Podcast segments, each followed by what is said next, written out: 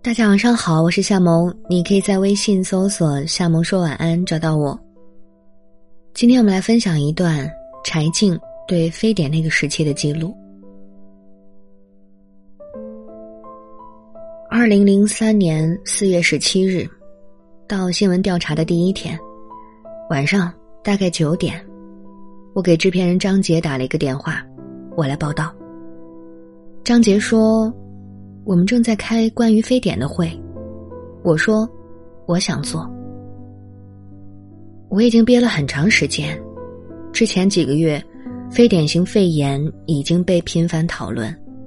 最初媒体都劝大家别慌，但到了四月，我家楼下卖煎饼的胖大姐都沉不住气，车把上挂着一塑料袋的板蓝根，见了我从自行车上一脚踩住，问：“你不是在电视台工作吗？”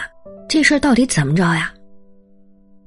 我哑口无言，干着急参与不进去，闷闷的想：将来我要有个孩子，他问我，妈，非典的时候你干嘛呢？我说，你妈看电视呢。这话实在说不出口。挂了张杰电话，手机扔在沙发上，我又拽过来给他发条短信。我现在就去好吗？没等他回，我打电话过去，十分钟后到。一推开门，一屋子人，热气腾腾的，跟新同事也来不及寒暄，直接问：“现在到底是个什么情况？”不知道。那怎么做？去现场。这个栏目的口号是探寻事实真相。当天晚上开会，还在说要采访卫生部部长张文康、北京市长孟学农，但谁也联系不上。大家说那就去医院吧。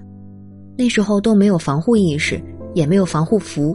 办公室姚大姐心疼我们，一人给买了一件夹克，滑溜溜的，大概觉得这样病毒沾不上。我分到一件淡黄的。台里的办公区也发现了疑似病例。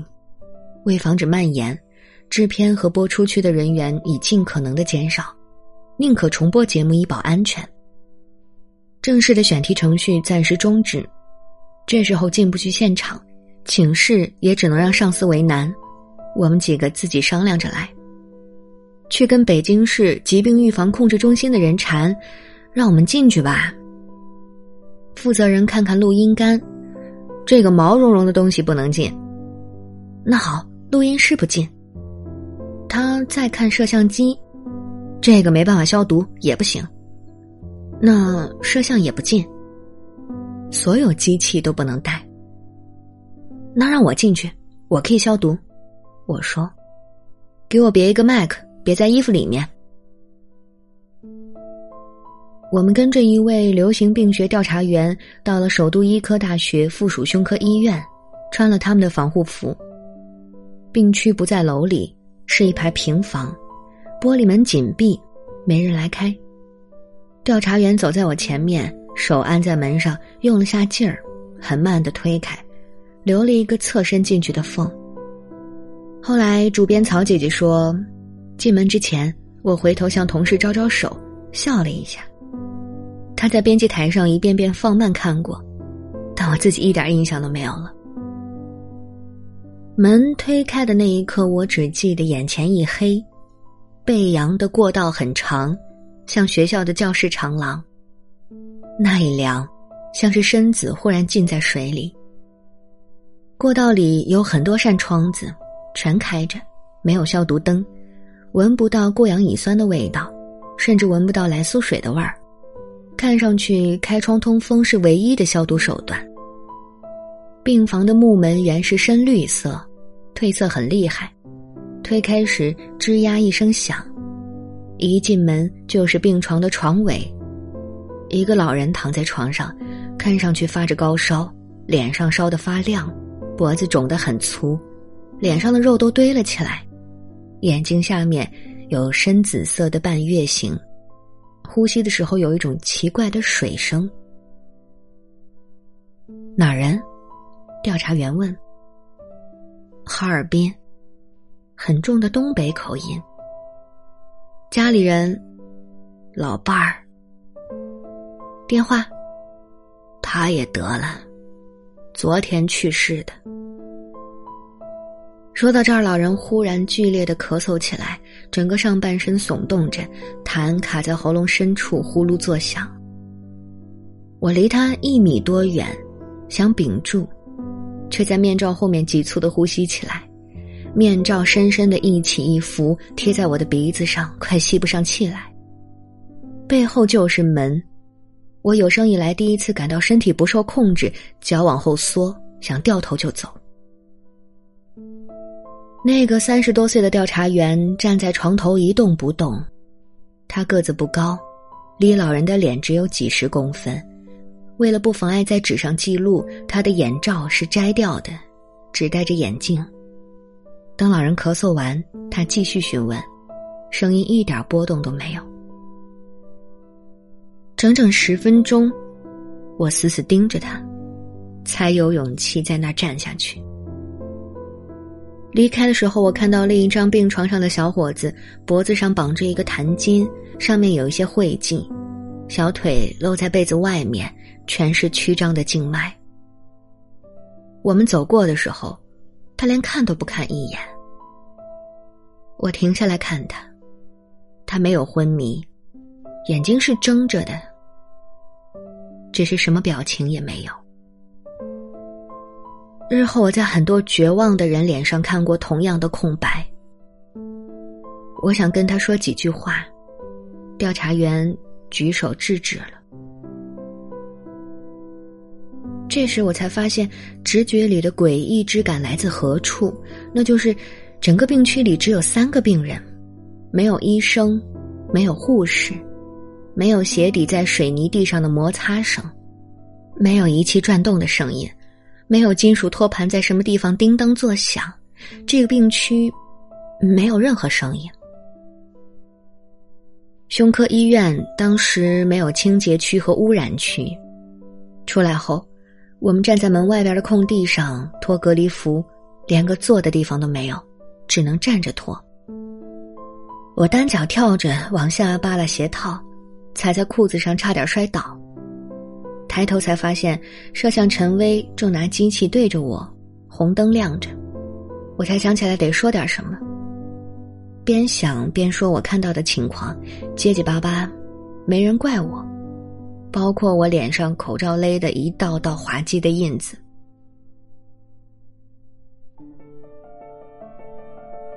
疫情公布由五天一次改为一天一次，取消五一长假。北京市确诊三百三十九例，疑似病例四百零二人。四月十二日的新闻发布会后，恐惧“嗡”的一声像马蜂群一样散开，盯住了人群。系统嘎嘎响了几声后，迅速启动，开始对疑似病人大规模的隔离。海淀卫生院的女医生第一次穿隔离服，穿了一半又去拎一只桶，拎着那只桶，她好像忘了要干什么。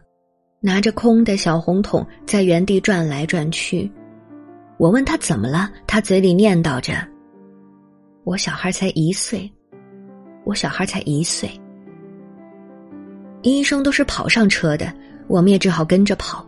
镜头抖得像灾难片，趁着天亮，快快！他们喊。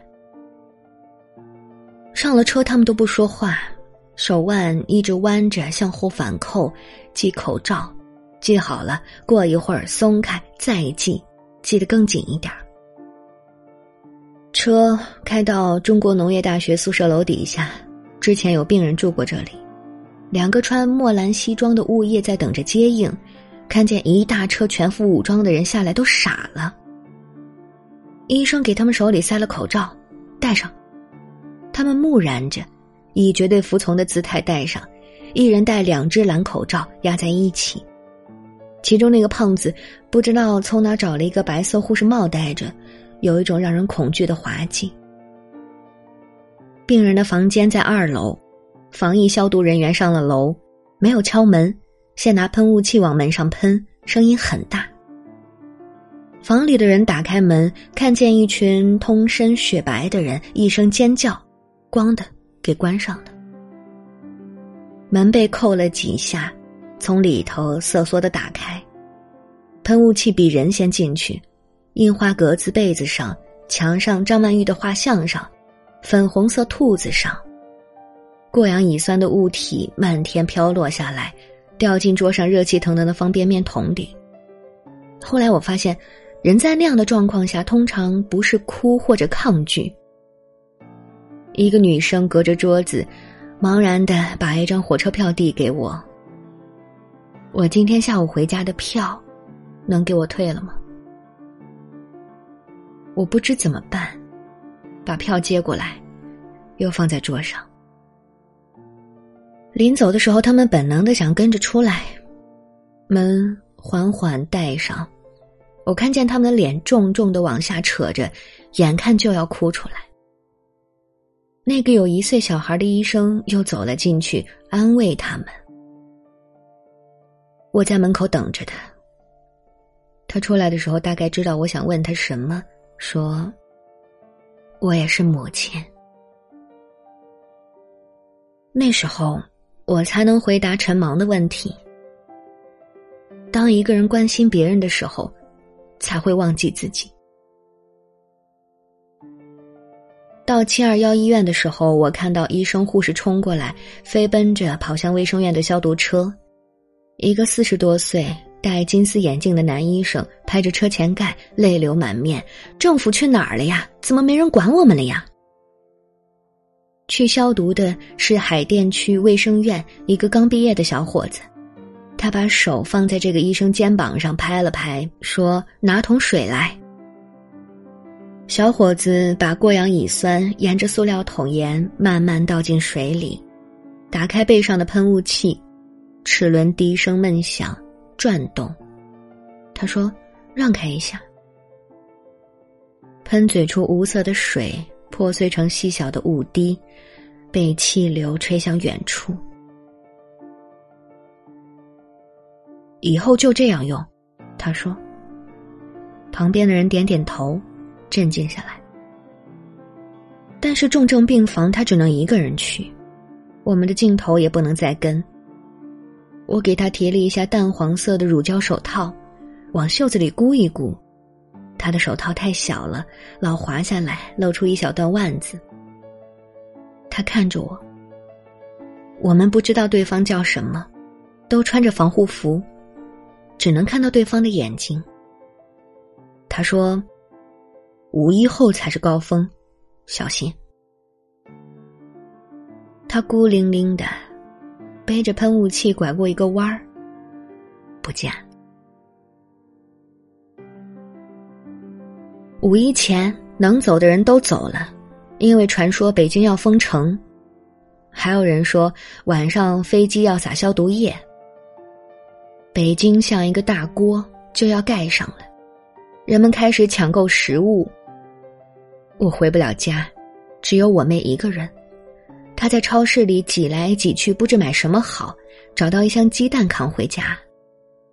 好像轰的一声，什么都塌了，工作停了，学校停了，商店关了，娱乐业关了，整个日常生活都被连底抽掉。我们只能守在急救中心，跟着他们转运病人，到哪儿去，运到哪儿都不知道。二十二号突然通知有临时转运任务，开出两辆急救车。长安街上空空荡荡，交警也没有。司机周师傅开金杯面包车载着我们，跟在急救车后面开了个痛快。那年天热的晚，来得快，路上迎春花像是憋疯了。纯金的枝子胡乱抽打着往外长，趁着灰扑扑的黄街。老金杯在长安街上开到了一百二十码，窗开着，外头没人，风野蛮的拍在脸上。我原来以为这一辈子就是每天想着怎么把一个问题问好，把衣服穿对，每天走过熟悉又局促的街道，就这么到死。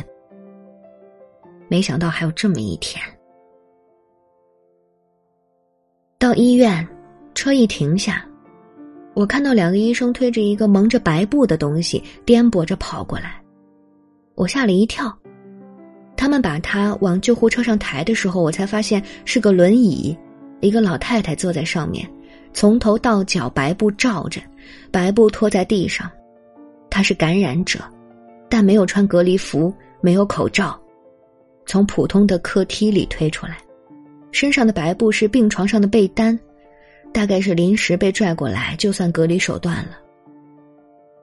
病人一个接一个的出来，很多人自己举着吊瓶。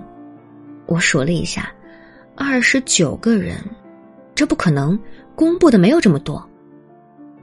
我又数了一遍，是，是二十九个。运送病人的医生居然没一个人穿隔离服、眼罩、手套也都没有，只是蓝色的普通外科手术服，同色的薄薄一层口罩。我拦住一个像是领导模样的人，慌忙中他说了一句：“天井出事了。”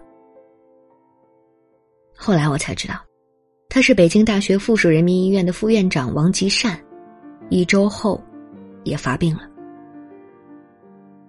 晚上回到酒店，大家都不作声。编导天鹤抽了一会儿他的大烟斗，说：“觉得吗？像是卡桑德拉大桥里头的感觉。火车正往危险的地方开，车里的人耳边咣咣响，外面有人正把窗户钉死。”我们住在一个小酒店里，人家很不容易，这种情况下还能接收我们。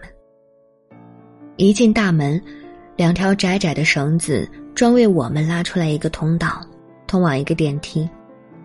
进了电梯，只有我们住的三楼的按钮能亮，其他楼层都用木板封死，怕我们乱跑。进了三楼，没有其他客人。空荡荡的长走廊里，靠墙放着一溜紫外线消毒灯，夜里灵光闪闪。楼层的服务员挺好的，给我房间打电话说我们要撤了，以后你们自己照顾自己吧，给你们一人留了一个体温计，自己每天量量吧。平常窗外男孩子们打球的操场空无一人，挂了铁丝。满场亮的衣服，白晃晃的日头底下飘来荡去。我家小区也知道我去过病房了，物业给我打电话，挺好的吧？大家都挺关心你的，最近不回来吧？我理解。拍完了，我们也不回办公室，车开到南院门口，把袋子放在门口传达室，会有人来取。把袋子消毒后再编辑。我妹来酒店给我送东西，我让她带只小音箱给我。晚上空无一人的大街上，隔着三四米远，我让她站住，放下，走吧。妹妹在暗淡的路灯下看着我。去病房前，我俩谈起过父母。我问她：“你觉得我应该去病房吗？”他说：“你可以选择不当记者，但是你当了记者，就没有选择不去的权利。”一天晚上，张杰莫名其妙的跑来酒店住，还带着一大束花。领导，这时候您来干嘛呀？大家心想着还得照顾您。他不解释，还一一拥抱。男人们着实不习惯。倒拽着花，绷着身体忍受领导的亲热。事后，我在媒体报道里看到过张杰说，他们几个早期的时候回到南院来吃过一次饭，结果大家找我反映，您还注意不注意我们大家的安全？一瞬间真是。但转念想，是啊，大家的安全也重要啊。他怕我们心里难受。就来酒店陪着我们。记者问我，我一点不记得去南苑吃饭这事儿了，费劲儿的想半天，解释说，那时南苑好像不存在了，不那么真实的存在了。每天早上醒来，我闭着眼，从枕头边摸到体温计，往腋下一夹，再半睡半醒五分钟，反正发烧就去医院，不发烧也要去。有一天，我觉得鼻子里的气是烫的，热流直窜到脑门上，觉得肯定是感染了。我闭着眼睛想，怎么搞个低危进病房之类的，不能白死。睁开眼看了看体温计，才三十六度五。有位女法警，负责给刑场上已经被执行死刑的囚犯拍照。她说从不恐惧。只有一次，晚上洗头的时候，打上洗发精，搓起泡沫的一刹那。所有那些脸都出现在他面前。他的话我觉得亲切。非典时我很少感到恐惧，有一些比这更强烈的感情控制了人。但那天晚上，我站在水龙头下，开着冷水，水流过皮肤，一下子浮出颤栗的粗颗粒，涂上洗面奶，把脸上擦的都是泡沫。突然觉得是死神在摸着我的脸。我一下子睁大眼睛，血管在颈上砰砰的跳。我摸着血管，这就是最原始的东西。活着就是活着，在所有的灾难中，这个温热的跳动就是活着。后来我才知道，有一阵子，我们几个都认为自己肯定感染了。从医院回来。大家不约而同的冲很长时间的热水澡，觉得有什么粉末已经粘在身上，鼻孔里、嘴里呛的都是。但谁也不说，好像不说就是一种保护。台里给了我们五个免疫球蛋白针的指标，这在当时极为稀缺，是当保命的针来打的。但司机周师傅不是本台职工，没有指标。这五针被安排到当晚八点打，过后失效。要么六个都去，要么都不去。我们打各个电话争取，但台里也协调不了。录音刘畅一边听着，说了句：“别求证了。”七点半，他把门一锁，不出来了，敲也不开。陈威跟他多年好友扯了扯我：“走吧。”这样他安心。我们五个回来的时候，他正泡好功夫茶等着，一边给他的录音杆弄土法消毒，照一个女士黑丝袜在杆头的绒上，一根烟斜衔在嘴角，眼睛在烟雾里眯起来。没事儿，该死屌朝上。第二天在医院里碰到一个女病人，举着自己的吊瓶。看陈威拿镜头对着他，转头跟身边的医生说：“再拍，再拍，我把口罩摘下来亲丫的。”我们哈哈大笑。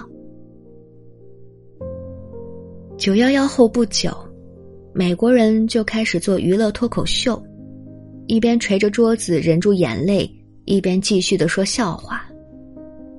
我当时不太明白，现在理解了。人们还能笑的时候，是不容易被打败的。我们待在急救中心，摄像小鹏每天去找漂亮的护士消毒。他最喜欢一个叫钢丝眼的，因为那姑娘戴着口罩，眼睛又大又亮，睫毛漆黑的像一线钢丝。他老站在远处瞄着，又不好意思近前。钢丝眼训斥他：“过来消毒。”他说：“我不怕死。”钢丝眼冷笑一声：“不怕死的多了，前几天我拉的那两个比你还不怕呢，已经死了。”他立刻凑过去了：“多给点儿钢丝眼白了他一眼，咕咚咕咚的给他倒消毒液。要不要头上也来点儿他嬉皮笑脸的指着自己的光头。姑娘拿起就倒，他服了。混在他们当中，我迅速变得粗野了。车在空无一人的长安街上，他们递给我一根糙烟，说抽一根能防非典。工作完找地方吃饭，饭馆大都关了，就一家湖南小馆子彪悍的开着，几个服务员大红袄小绿裤，闲来无客在门口空地上抡大绳钻圈儿。见我们车来，一笑收绳，上几锅最辣的干锅驴肉，颤巍巍的堆成尖儿，都要一碗白蒜片，一碗红辣椒圈儿，一碗碧绿的蒜苗段儿，齐投进去，滚烫的只见猩红的泡，往米饭里浇一大勺，再拿冰矿泉水一浸，把头栽进去吃。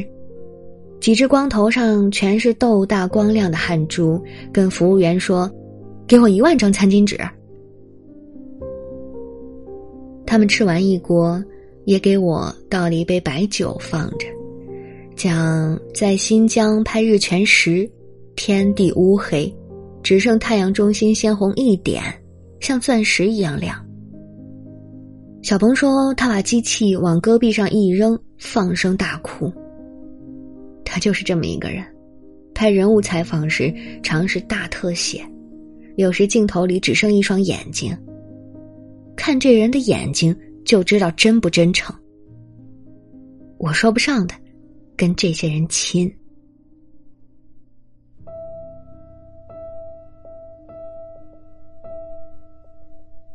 我们拍过的从人民医院转运的一部分病人。在首都医科大学附属佑安医院治疗。我们去采访的时候，已经可以正式的进病房拍摄了。一位大姐半躺在床上，看我蒙面进来的身形，边喘边笑。中央台怎么派个小娃娃来了？我也笑，把脸遮住就是显年轻。问他现在想的最多的是什么？他看外头，要是好了，真想能放一次风筝。小鹏的镜头跟着他的视线摇出窗外。五月天，正是城春草木深。出了门，我问主治的孟医生：“他情况怎么样？”女医生四十多岁。笑起来像春风，没直接打。一个病人来了之后，晚上从来不睡，总张眼睛坐着，怕睡着了就死了，再这么着就垮了。我说给我三天，我一定让你好。天塌地垮，人只能依靠人，平日生活里见不着，不注意的人。这个病区里的人，连带我们这几位蛮汉，看着孟医生的眼睛，都带点孩子似的仰赖。告别时，他对我说了一句：“医生要让人活着，自己得有牺牲的准备。”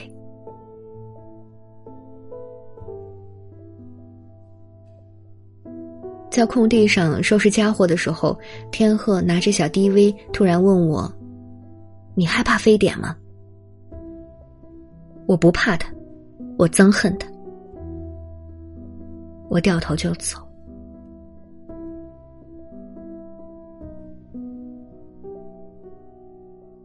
从医院出来，五月玫瑰色的晚霞里，看着湿黑的老榆树，心想：树怎么长得这么好看呢？晚上用小音箱听钢琴，这东西怎么能这么好听呢？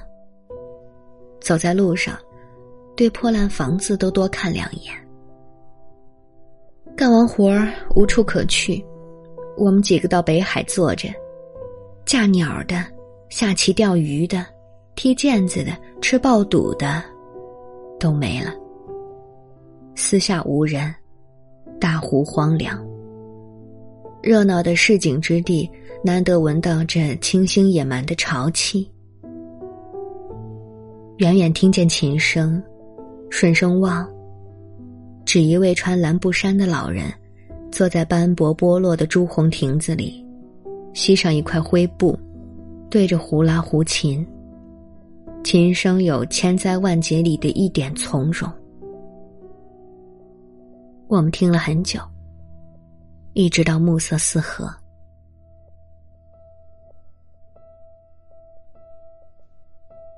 这期节目叫《非典阻击战》，播的时候，我们几个人坐在宾馆房间里看，只看了前面的十分钟，就都埋头接电话和短信。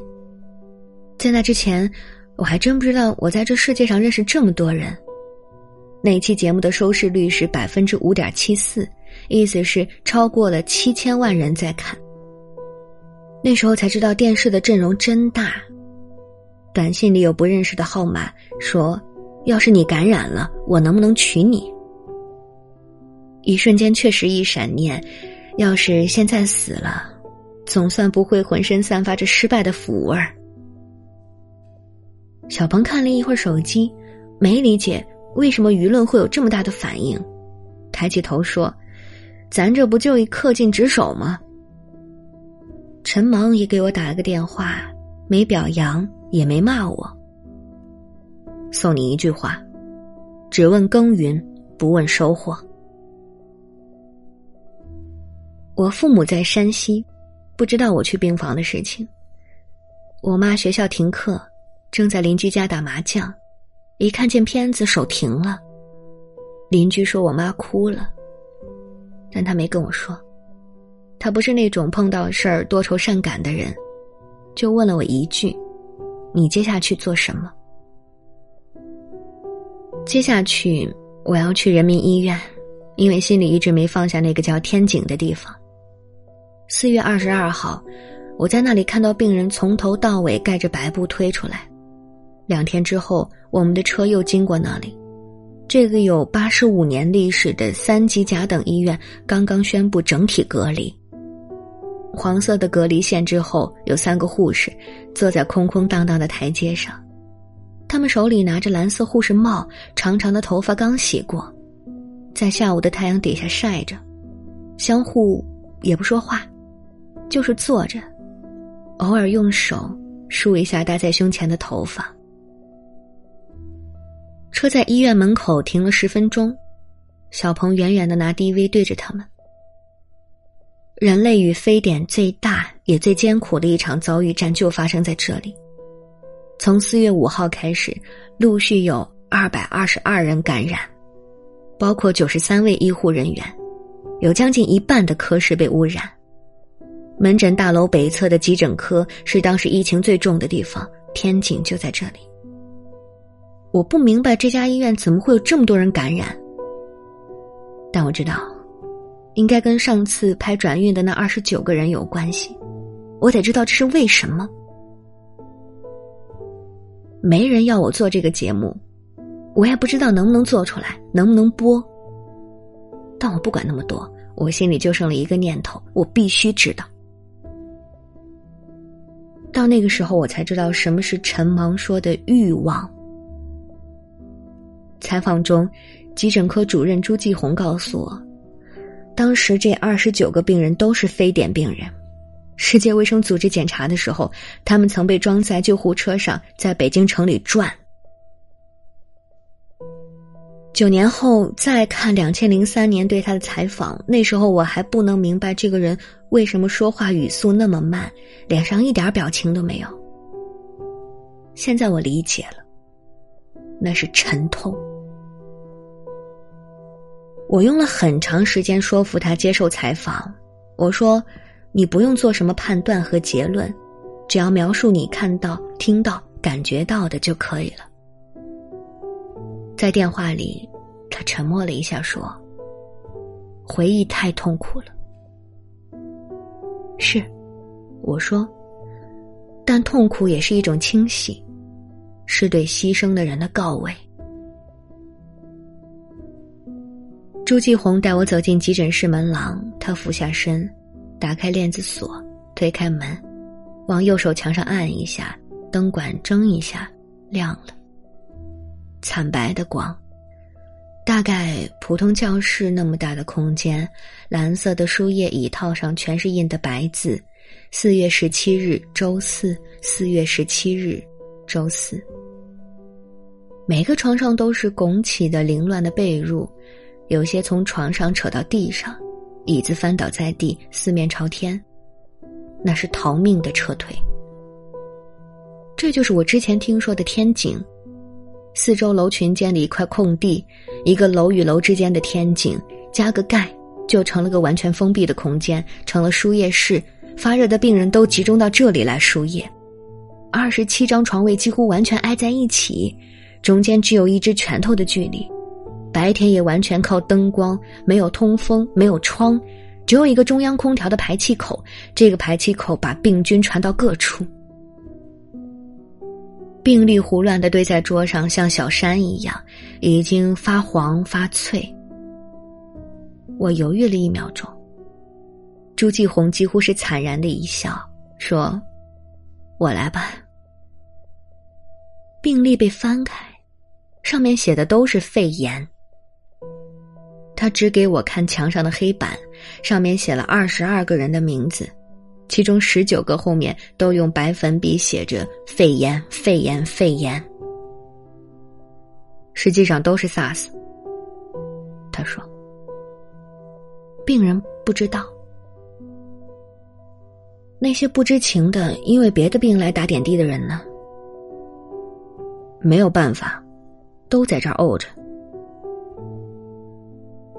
如果我坐在演播室里，我会问他。”你们怎么能这样不负责任？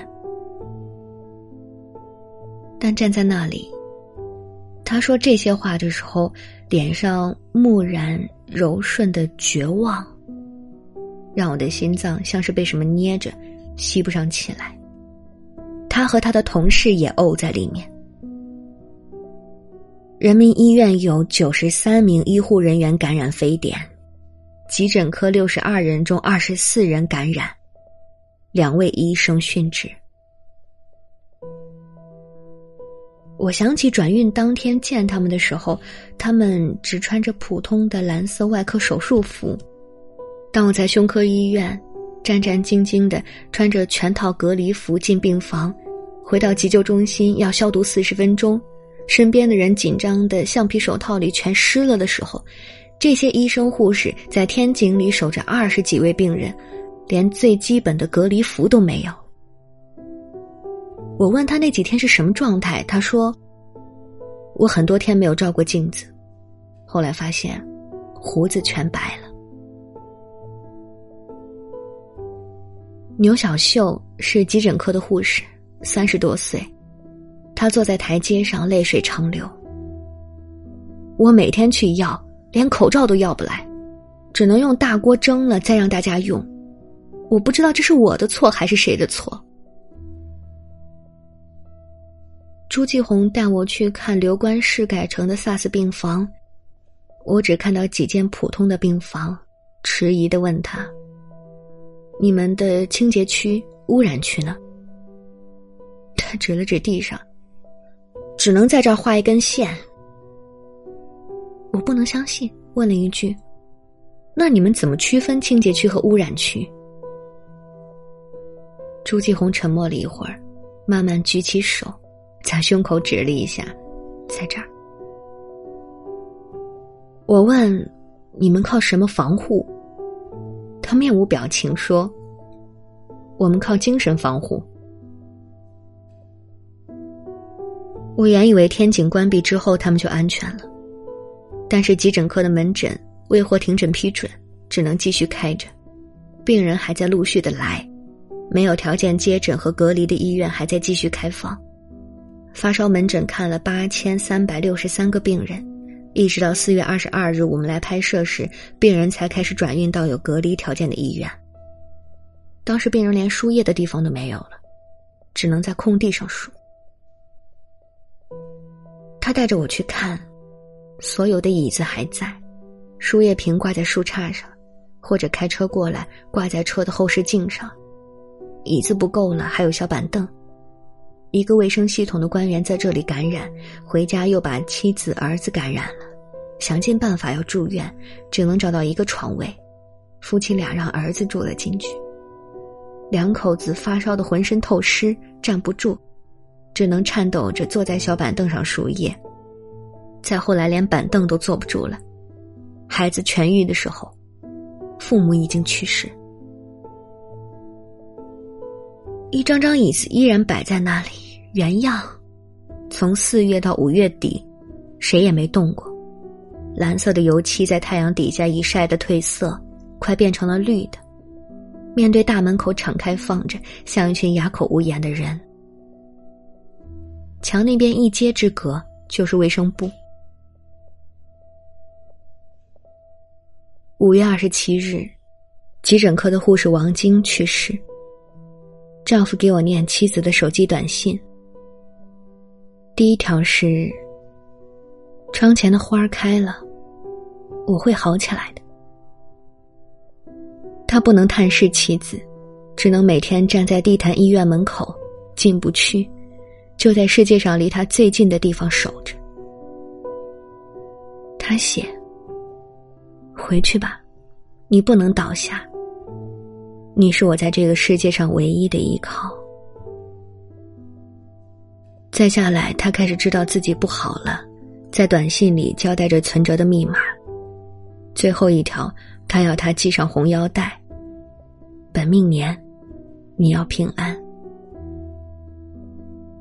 他一边痛哭一边念，我的眼泪也满脸的流。小鹏瞪我一眼，做记者哪能这样呢？可是我没办法。他没有告诉孩子，女儿大宝才六岁，细软的短发，黑白分明的眼睛。他的卧室门上贴了张条子：“妈妈爱我，我爱妈妈。”我问他为什么贴在门上，他不说话。我说：“你是想让妈妈一回来就看见，是吗？”他点点头。临走的时候，他坐在床上叠幸运星，说装满一整瓶子，妈妈就回来了。我在暗淡的光线里站了一会儿，看着他叠。大圆口玻璃瓶里面已经装了三分之一。他叠得很慢。叠完一个，不是扔进去，而是把手放进罐子里，把这一粒小心的搁在最上层。我看着，想找句话说，说不出来。过了一会儿，他抬起头来看了我一眼，我心里轰一下。他已经知道妈妈去世了，他只是不想让任何人知道自己的难过。出来后，车开在二环上，满天乌黑的云压着城，暴雨马上就要下来，一车的人谁也不说话。这是二零零三年春夏之交。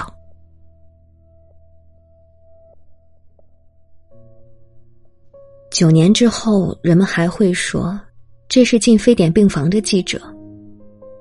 我常觉羞惭，从头到脚盖着白布的病人从我身边推过的时候，还有媒体的信息是市民可以不用戴口罩上街。我看到了一些东西，但只不过隐约的感到怪异，仅此而已，仅此而已。我觉得自己只是大系统里的一粒小螺丝，一切自会正常运转。我只是瞥到了一点点异样，但我没有接到指令，这不是我节目的任务。我觉得转过头很快就会忘记，然后我就忘掉了。我做的节目播出后，有同行说：“你们在制造恐慌。”当时我身边坐着时任财经杂志主编的胡舒立，他说：“比恐慌更可怕的是轻慢。”最后一天，我们在协和医院门口等待检查结果，确认是否有人感染。张杰在办公室等消息。我们几个坐在车里等了半小时，一开始还打着岔，嘻嘻哈哈的。过了一会儿，谁都不说话了。天鹤的手机响了，他接起来说：“对，结果怎么样？出来了？哦，真的呀？谁？对，是有一个女孩。我坐在最前面没动，在心里说了句粗口。他挂了电话，戳一下我说：‘喂，医生说你白血球很低，免疫不好。’节目都播完了，金杯车在街上漫无目的的开，谁也没有散的意思。我们打算就这么工作下去。张杰说：“你想去哪儿？”我说：“无所谓，去哪儿都行。”回到酒店，收拾东西回家，小音箱里放着 Skinny Puppy 的音乐。站在高楼的窗口，看着空无一人的北京。看了一会儿，我回身把耳机扣在头上，用手机用力一绑，把音乐开到最大。如果当时有人看到这一幕，可能会认为我疯了，因为那根本不算舞蹈，那只是人的身体在极度紧张后的随意曲张。音乐就像是谁站在万仞之上，在风暴中厉喊。我闭着眼睛，张着手脚，胡乱旋转。受过伤的左脚踝磕在桌腿上，疼像刀一样插进来。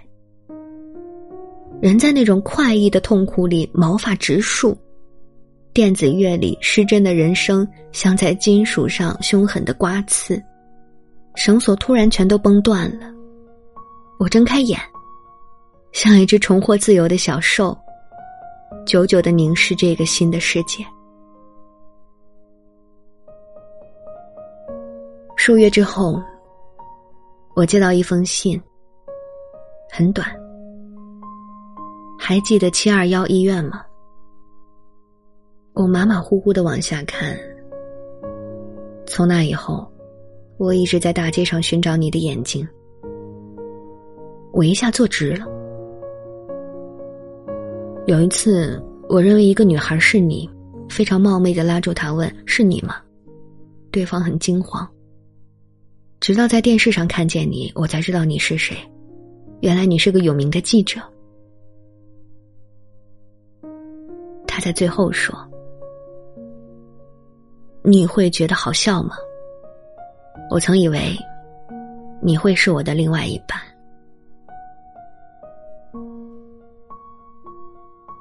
非典结束了。